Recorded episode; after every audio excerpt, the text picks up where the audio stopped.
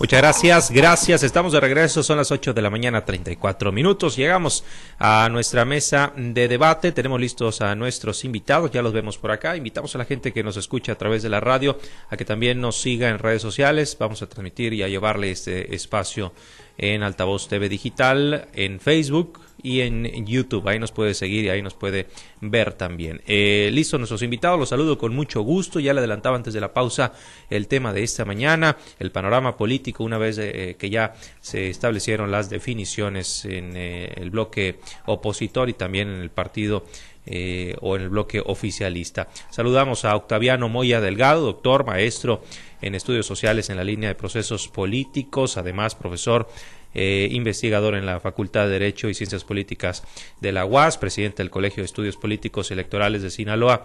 Doctor, ¿cómo está? Muy buenos días. Muy buen día. Te saludo con gusto, Gracias. Está también con nosotros el eh, presidente de la Federación de Abogados de Sinaloa, licenciado Julio Alvarado Andrade. Licenciado, ¿cómo está? Buenos días. Muy bien. Eh, buenos días, Samuel. El gusto siempre es mío. Saludo con afecto a todos tus radioescuchas que nos ven y nos escuchan precisamente. Saludo con afecto al doctor Octaviano Moya. El día de ayer por la tarde estuve leyendo la currícula del, del doctor. Es impresionante, ¿verdad? No creo que vayamos a debatir en esta mesa el día de hoy. Buenos días, bienvenidos. bueno, buenos días, Samuel. Muchas gracias, gracias, licenciado. Además, autor de varios libros en, temas políticos, el doctor siempre resulta bastante interesante escucharlo. Doctor, vamos a iniciar precisamente con su participación. Eh, ¿Qué le parecieron? Primero que nada, le preguntaría los procesos que llevaron a cabo tanto el eh, Frente Amplio por México, el bloque opositor, que a fin de cuentas pues terminaron por no realizar esa consulta que se había comprometido porque fueron declinando uno a uno en favor de quien resultó a fin de cuentas la ganadora, Xochil Gálvez. En el caso del bloque oficial, oficialista, sí terminaron por realizarse las encuestas con, eh, eh con eh, bueno, eh, con un resultado favorable para la ex jefa de gobierno de la Ciudad de México, Claudia Sheinbaum. Estos dos procesos como tal, porque se habla de que son inéditos, se habla de que son primarias y a la vez no, se habla de que se violaron ahí algunas leyes. Doctor, ¿cómo, cómo los analiza y qué opinión les merece? Sí, creo que eh, el proceso que estamos viviendo nos da para un análisis profundo. Primero respecto al cumplimiento de la ley, ¿no? a pesar de que la ley es muy clara y marca tiempos precisos de inicio del proceso electoral, los partidos han buscado la manera de sacar adelante eh, sus procesos internos al margen de los tiempos que marca la ley, ¿no? Eh, en una de una forma que ya ni siquiera es criticable de unos contra otros, porque todos los hacen, lo hicieron ambos, en este caso, ambas coaliciones. Y bueno, siempre es un reto, es una dificultad seleccionar y sacar adelante los procesos internos de selección de candidatos. Y esto se complica aún más cuando pues se, estructuran coaliciones, porque pues este, son más candidatos en, en la contienda interna, más intereses, más grupos que están interesados y que juegan de manera concurrente en uno u otro buscando siempre posibilidades. En el caso de la Alianza por México, si bien es cierto, habían considerado un proceso un tanto complicado desde el punto de vista de, las reglas, pues este, e, esta, esta declinación constante de unos contra otros terminó seleccionando casi por default a una candidata que hay que decirlo, ninguno de los dos procesos internos fueron exentos de, conflictos y a pesar de que Xochitl Galvez este, se, lanzó, digamos, con, con, la candidatura de manera, eh, con, el mayor apoyo posible, siempre hubo una fractura ahí este, con la candidata del PRI, Beatriz Paredes, criticable a su propio eh, dirigente del partido, Alejandro Moreno. Y en el caso de la coalición, la coalición oficial, como la llaman, este, por, estar morena en el gobierno, también era una, un, procedimiento muy complicado de distintas encuestas espejo, una encuesta principal con distintos candidatos, tanto internos de, de Morena como los aliados.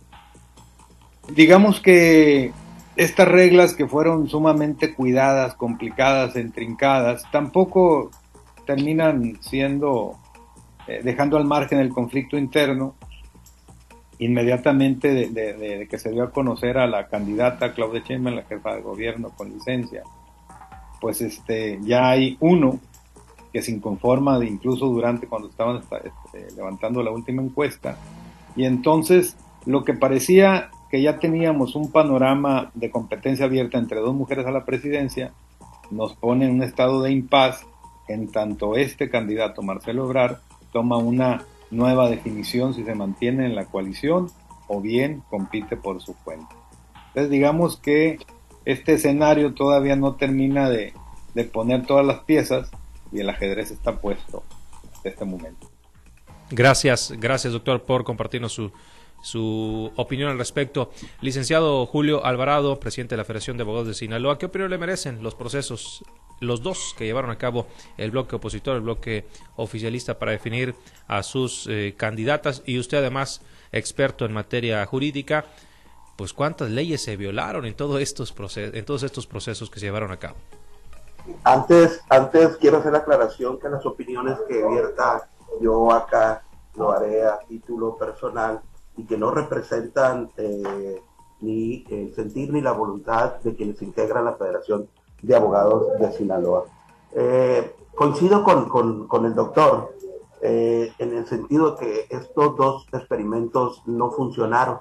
Ninguno de los dos experimentos funcionaron a pesar de que ambos se apoyaron en expertos en, la materia. En el caso de la de la alianza eh, va por México, no, del Frente Amplio por México, eh, se apoyaron en ex consejeros eh, electorales y así para evitar trastocar la ley electoral precisamente. aún, aún así se, se, violentó, la, la, norma, se violentó la, la ley electoral, insisto, a pesar de que eh, trató de implementarse denominaciones como, la, como las propias aspirantes, una coordinadora y la otra, no recuerdo cómo se le denominó, pero al final las dos ahorita actualmente son candidatas a la presidencia de la República. A Claudia Chamber, actualmente es coordinadora de los comités de defensa de la Cuarta Transformación, lo que sí evidenció eh, este proceso interno es que hace falta una reforma profunda a la ley electoral y que estos procesos, la verdad, eh, sí, sí son indispensables, las internas, las demás internas, eh, elecciones internas con las que no, no, no, se encuentran y, no está regulado en, en, la ley electoral. Entonces, eh, son dos experimentos que finalmente, a mi juicio, eh, salieron mal y porque no hubo un árbitro que los sancionara finalmente, pues, ¿no? Entonces, eh, terminaron haciendo lo, lo, lo, que quisieron en, en, en, en cada una de, las, de las coaliciones. Gracias, licenciado. Vamos nuevamente con el doctor politólogo Octaviano Moya em, Delgado. Doctor, ya mencionaba usted, el tercero en discordia es Marcelo Ebrar. Hay que ver qué anuncia el día lunes, como lo ha comprometido él, pero entre tanto tenemos eh, dos eh, mujeres candidatas y se habla de que es muy probable que México tenga por primera vez en la historia una mujer presidenta que eh, nos habla o cómo analizar esto desde el punto de vista político, el hecho de que llegue una mujer a la presidencia, doctor. Bueno, en el caso de, estas dos mujeres, cuentan con una amplia trayectoria política, tienen experiencia, eh, una es senadora de la República, la otra pues gobernó la Ciudad de México, eh, digamos que lo que hoy podría considerarse una de las entidades más importantes del país, política y económicamente y han estado en la política durante un largo tiempo, saben, eh, saben el ejercicio de la política, saben lo duro que son las decisiones para el país. Creo que cualquiera de las dos haría un buen papel. Son, son políticas con experiencia, con conocimiento. Eh, claro, sería un proceso histórico donde una mujer llegue a la presidencia de la República, porque eso no se ha, no se ha dado en nuestro caso. Pero bueno, ha sucedido en otros países y se ha observado que las mujeres son tan, tan buenas mandatarias como los hombres. Incluso pues hay eh, ya referentes en este asunto, tanto en el caso de Alemania, de Chile, de algunos otros más países. Entonces creo que estamos viviendo un proceso interesante. Claro, todavía falta ver este, qué hará Marcelo, ¿no? Porque Marcelo es también un, político experimentado, está aplazando una decisión, eso podría cambiar el sistema de juego de competencia, pero también la elección misma, porque se dice que si Marcelo se interesa por participar, un, partido político de esta eh, Alianza por México lo abrazaría y con ello quizás sería atractivo para el resto, entonces pudiera entrar una competencia. Pero hasta este momento tenemos dos posibles candidatas, no se han formalizado como eh, candidatas, aunque es meramente nominativo, pero sabemos que ya lo son, como decía el licenciado efectivamente. Y cualquiera de ellas, en un escenario, pudiera ganar ser la presidenta. Aunque hay que decirlo, las probabilidades juegan con, muy a favor de, de la, de Claudia Sheinbaum porque es un partido que gobierna en 22 entidades del país y tiene la mayoría en este, el Congreso local, además que tiene la presidencia de la República. Estos son elementos de competencia que juegan muy en favor de quien contiene. Gracias, doctor. Licenciado, ¿usted cómo analiza la probabilidad de que eh, llegue por primera vez en la historia eh, desde el punto de vista social, desde el punto de vista histórico, una mujer eh, a la presidencia de la República. Sí, diciendo del doctor, del doctor Octaviano Moya y creo que eh, el próximo año, a finales del próximo año, sí nos estará gobernando una mujer. Creo que Marcelo Ebrard no litigará en tribunales. El asunto, no le conviene a Marcelo Ebrard. Y por ahí pudiera tener un escenario con, con, Movimiento Ciudadano, mucho se, ha, mucho se ha hablado al respecto, eh, pero al final, al final creo que eh, Marcelo Ebrard se disciplinará, ya lo verán ustedes el lunes, y eh, terminará integrándose de nueva cuenta a, a, Morena. No creo que al equipo de Claudia Sheinbaum, no creo que, que, que Ebrard le sirva de plomero a, a Claudia Sheinbaum, pero al final creo que, Marcelo se disciplinará. Eh, este, no, no, no lo veo litigando a Marcelo Ebrard el, el, asunto en, los tribunales. Creo que esto implicaría un desgaste para, para Marcelo, acabar así, la verdad, su carrera política de tantos años. No lo veo en ese escenario y sí veo ya consolidadas a estas dos mujeres por primera vez en la historia surgida de partidos importantes, porque hay que recordar que ya en el pasado contendieron eh, dos mujeres, creo que Cecilia Soto y Rosario Ibarra de Piedra, en partidos eh, pequeños, pero nunca como hoy, eh, este, con la importancia de, los partidos de los cuales surgen eh, estas dos candidatas. Eh, una candidata mujer, una candidata mujer que vendrá a gobernar el país eh, más violento, convulsivo. veremos, veremos qué, qué políticas públicas trae en materia de seguridad. creo que si es Claudia Sheinbaum representa nada más la continuación del proyecto de nación de Andrés Manuel López Obrador eh, fue puesta ahí, impuesta fue por dedazo. Eh, Xochitl Galvez ha resultado un, un, revulsivo, un, atractivo en hace tres meses teníamos una oposición que se moría de nada, eh, no sabían, era incierto quién iba a representar a, esa alianza opositora. Eh, hoy día es muy grato, la verdad, ver la forma en que surgió, el propio presidente la puso en donde está ahorita a, a, Xochitl Galvez. Eh, pero lo más importante, lo más importante que lo que está ocurriendo acá en, en, México, en nuestro país, es que por primera vez, por primera vez en la historia eh, de, nuestro país, una mujer estará, estará gobernándonos.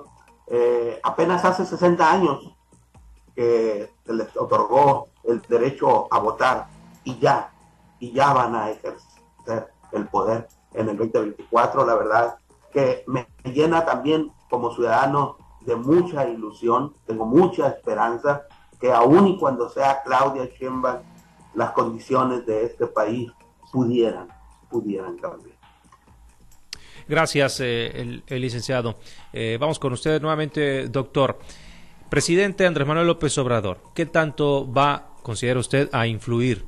Es un eh, presidente, es un actor político al que le apasionan los temas relativos a, a los tiempos electorales, con mucha experiencia en campañas políticas y que no se ha mantenido para nada al margen de todos estos procesos. Ahora que ya están definidas las candidatas, eh, lo, decía el propio licenciado, él también contribuyó a posicionar a, la propia Xochil Gálvez, ¿no? ¿Qué, tanto puede influir, qué tanto considera o vaticina usted que pueda meterse el presidente de la República en este proceso que se viene?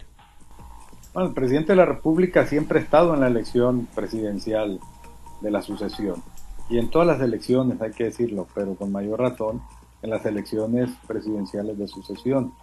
Fue, ha sido lo mismo en todos los procesos en los que hemos estado. Y yo creo que en este proceso que viene no será la excepción. Andrés Manuel, el actual presidente de la República, pues juega, es un actor. Y este triunfo que, que se construyó a través del cual eh, Morena ha gobernado en los últimos cinco años, pues se debe a él, y él es un activo, es una fuerza importante, que si bien es cierto, no va a aparecer en la boleta, lo que está en juego desde su punto de vista es la continuidad de un proyecto que inició con el triunfo del 2018, pero que estuvo persiguiendo desde los últimos 20 años. Entonces, claro que va a participar, claro que va a influir y va a buscar influir la mayor parte posible. Tendrán que ser los órganos electorales, como siempre, pues como, como árbitro de que limiten la, la, intervención de todos estos actores eh, que no deben estar indebidamente en el proceso. Pero es muy difícil. Ha habido sentencias de la Suprema Corte de Justicia, lo hubo con Vicente Fox, lo hubo con Peña Nieto, lo hubo con Calderón, pero siempre el presidente de la República eh, juega un papel en ocasiones hasta protagónico de la elección presidencial. Gracias, eh, gracias doctor. Licenciado, eh, licenciado Julio Alvarado, eh, ¿logrará alguna instancia de tener al presidente? ¿Qué tanto va a inclinar la balanza? ¿Qué tanto considera usted que se va a meter? Bien, no, nosotros esperamos como mexicanos que el presidente de la República cumpla su palabra y se vaya a la chingada, este, porque así lo ha dicho él. que él terminando su gestión, su administración, se va a su finca, que así se llama, la chingada. Eh, y esperemos que la verdad no sea eh, Andrés Manuel eh, López Obrador detrás del poder de, de Claudia de Claudia Sheinbaum. Claudia Sheinbaum, como ya dije, garantiza la continuidad del proyecto de la cuarta transformación y pero también garantiza la seguridad de la familia y del propio Andrés Manuel López Obrador que no que no ocurría con las otras corcholatas. Además, esta designación eh, estaba ya dada desde hace dos años y fracción más o menos en el que el presidente estaba proyectando a Claudia Sheinbaum precisamente eh, como candidata eh, y que no ocurría con, con, con, los otros aspirantes a, a, presidir este, la, República por parte de, Morena. Entonces, a mi juicio, el presidente, claro que siempre estará ahí, incide, como bien lo dijo el doctor Octaviano Moya, eh, pero esperemos, esperemos por el bien de México que no sea López Obrador gobernando detrás de Claudia Sheinbaum. Gracias, eh, gracias licenciado. Doctor, eh, sería el último, el, último planteamiento, la última participación. ¿Qué panorama ve hacia el futuro, de aquí al 2 de junio, cuando sea el momento de, de votar? Eh, cómo se van a reacomodar quizá también a nivel local las cosas. Es un tema bien complejo, pero que, bueno, quedan bastantes todavía, bastantes meses eh, para la elección, que a su vez no son tantos porque los tiempos electorales siempre, siempre apremian. El INE ya dio por iniciado eh, formalmente el proceso electoral. doctor, ¿cuál sería el panorama que ve de aquí al 2 de junio? Sí, lamentablemente, siempre que inicia el proceso electoral, pues de alguna manera interrumpe los procesos de ejercicio de gobierno. Lo que vamos a ver en meses posteriores, de aquí a lo que resta el año, pues van a ser renuncias o licencias, solicitud de licencias en, todos los niveles, tanto en el Congreso Federal, las senadurías, las diputaciones, eh, los diputados locales, los alcaldes, porque pues con este asunto de la reelección muchos de ellos van a buscar la posibilidad de reelegirse y en consecuencia entran al relevos eh, suplentes o hay reacomodos y esto trastoca de alguna manera los ejercicios de gobierno. Algunas cosas que, podrían eh, sacar adelante pues este, quedan en, en suspensión temporal en tanto nuevamente el, mapa electoral se estructura y, se observamos el resultado de las elecciones. Yo desearía que en esta ocasión las elecciones trastocaran lo menos posible, porque lo hemos vivido cada final de trienio, de sexenio, y, hay, hay, algunos problemas en el país que apremian y que requieren la atención del gobierno de manera ininterrumpida.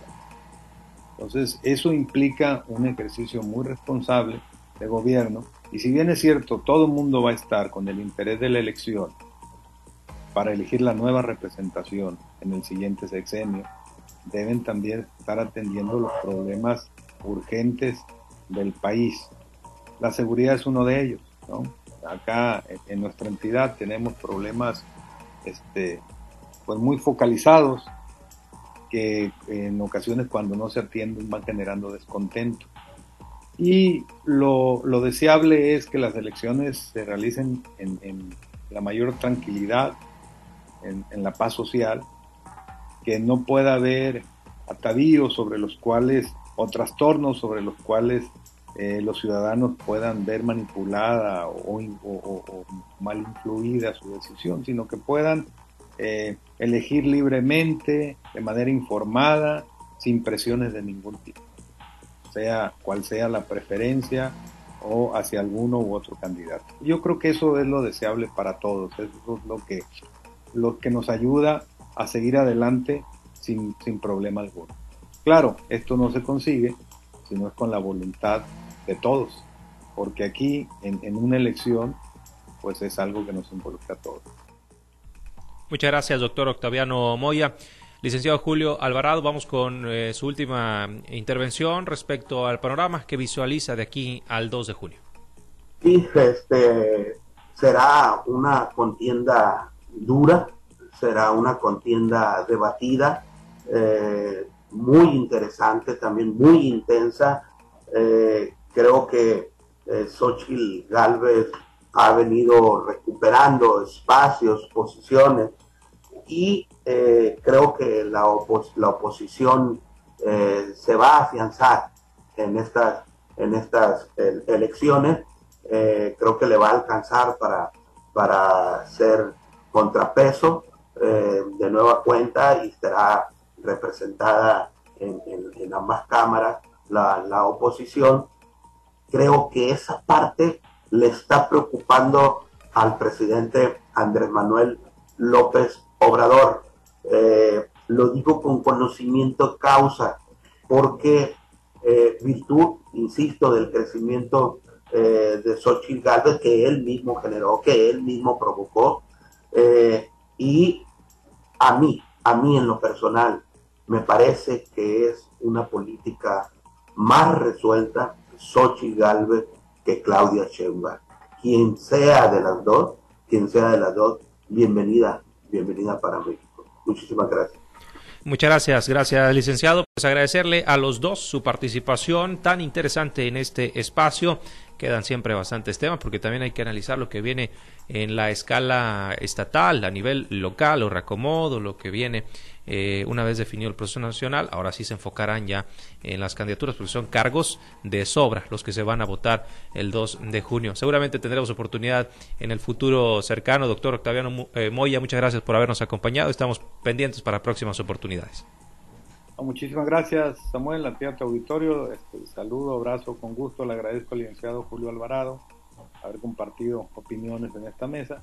Y pues este, aquí vamos a estar siguiendo analizando el proceso de cerca. Creo que va a dar para mucho. Gracias, doctor. Licenciado Julio Alvarado, siempre eh, atento a los llamados de estos eh, espacios informativos. Agradecerle nuevamente, licenciado. No, hombre, el agradecido soy siempre yo, como te he dicho, siempre eh, Samuel, un gusto, un gusto enorme haber compartido esta mesa con, con el doctor Octaviano Moya, con ese palmarés que tiene, la verdad, humildemente, muchísimas gracias. Gracias a ambos. Seguiremos eh, pendientes para próximas oportunidades.